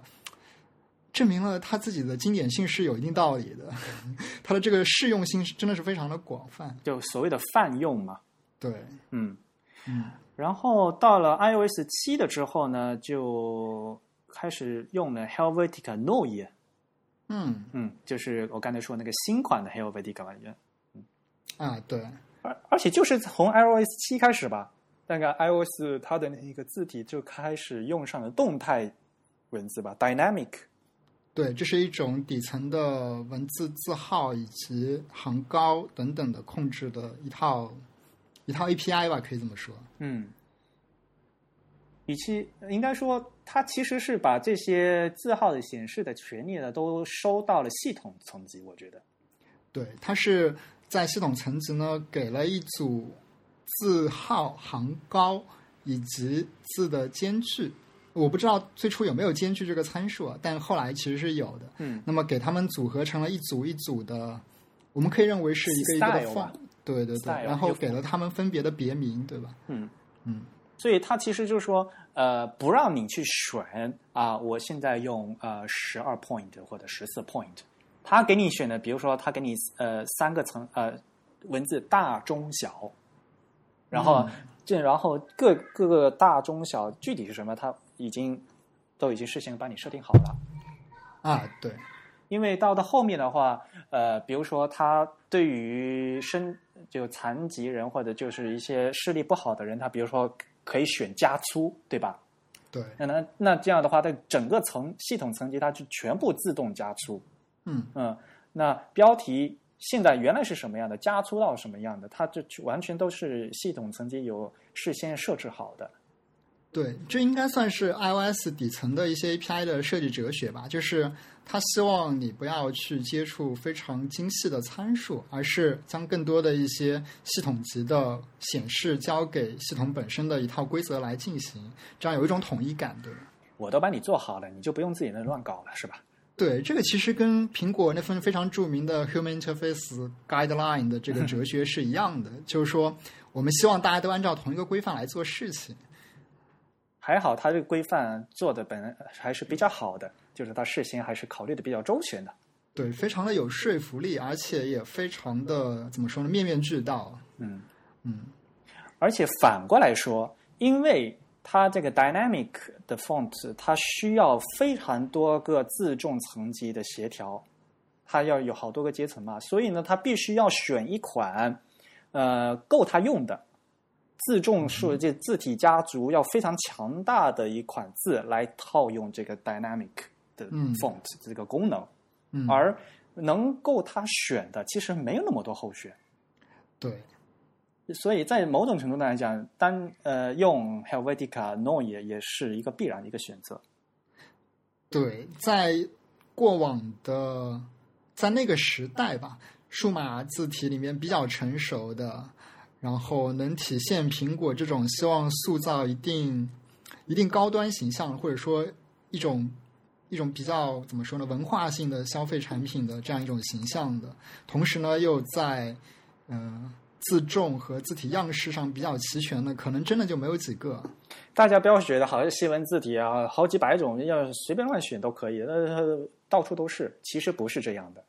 对，西文字体非常多，但是呢，做的非常完善的非常少。也嗯特别特别少。对，像像比如说排版，你突然就我这整篇我规定要用统一呃一一个字体，然后里面就有一个法语词，然后必须要有声调的，你有一个词没有这个字怎么办？你这整整套字你就不能用，你必须要换到被 配配的越全，然后呢，比如说整套有意大利斜体的、罗马体的，然后呢有需要有四个字重的层级的，你这样条件不断的缩小了，发现其实也就那几款。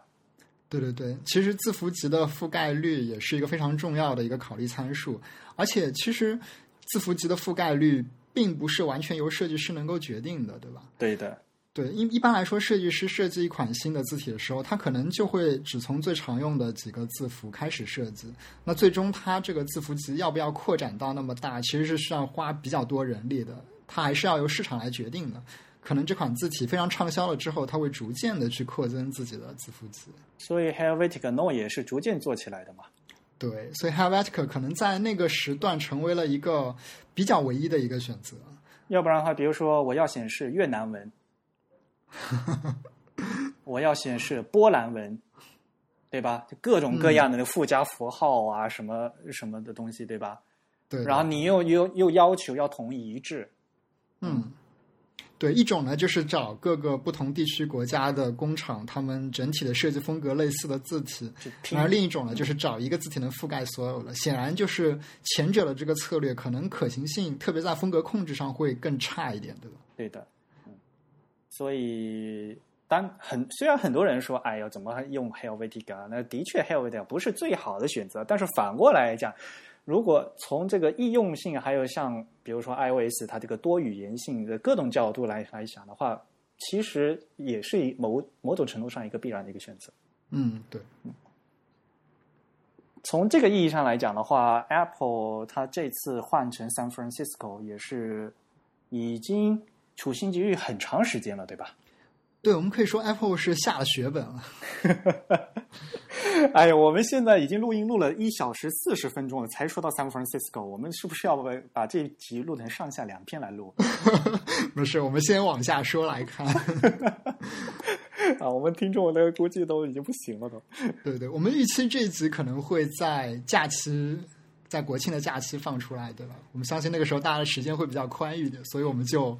嗯、稍微说的漫无边际一点，相对来说希望大家能听得轻松一点。哎，不过其实这样挺好的，就是可以梳理一下吧，这样可能听、呃讲我们一口气讲完也比较舒服，然后呢听起来呢可能会比较流畅一点，我觉得哈。对对对，那其实我觉得上篇就可以说到这边了，然后呢下篇呢我们就专门来专注的讲这个新字体，就 San Francisco 怎么样？嗯嗯嗯，好好，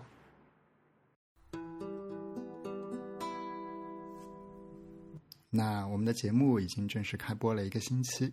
在这段时间里面呢，我们已经陆续收到了不少听众的反馈、鼓励，还有捐赠。其实，在第一期节目上线后的一个钟头内，我们就收到了第一笔捐款，非常感谢这位听众对我们的信任和支持。同时，我们也在这里一起感谢其他向我们捐赠的听众。那我们还是鼓励大家通过电子邮件跟我们交流或反馈。我们的信箱地址是 podcast at the type 点 com，p o d c a s t at t h e t y p e 点 com。大家发来的邮件，Type is Beautiful 的三位编辑都会收到，我们也都会认真的来进行阅读。但因为录音时间的安排关系，可能在最近的两三期内，我们就暂时不在节目中进行回应。那之后的节目里，我们都会安排一定的时间，挑选出听众的来信，来跟大家直接的交流和分享。最后，欢迎大家在社交网络上关注我们，在 Twitter、新浪微博、微信公众号上，我们的 ID 都是 The Type，T H E T Y P E。在 Facebook 上搜索 “Type is Beautiful” 可以找到我们的专业 T Y P E I S B E A U T I F U L。如果你喜欢我们的节目呢，也欢迎用支付宝向我们捐赠。我们的账户地址跟电子邮箱的地址是一样的，p o d c a s t at t h e t y p e 点 com，podcast at the type 点 com。哇，你拼的好熟练呐、 好的，呃，再次感谢大家呃收听我们的节目，我是对主播 Eric。对，感谢大家收听，我是主播钱真瑜。本期节目由 Eric 和真宇主持，由 Eric 在 OS Ten 上剪辑制作完成。大家下次再见。嗯，再见。 Thank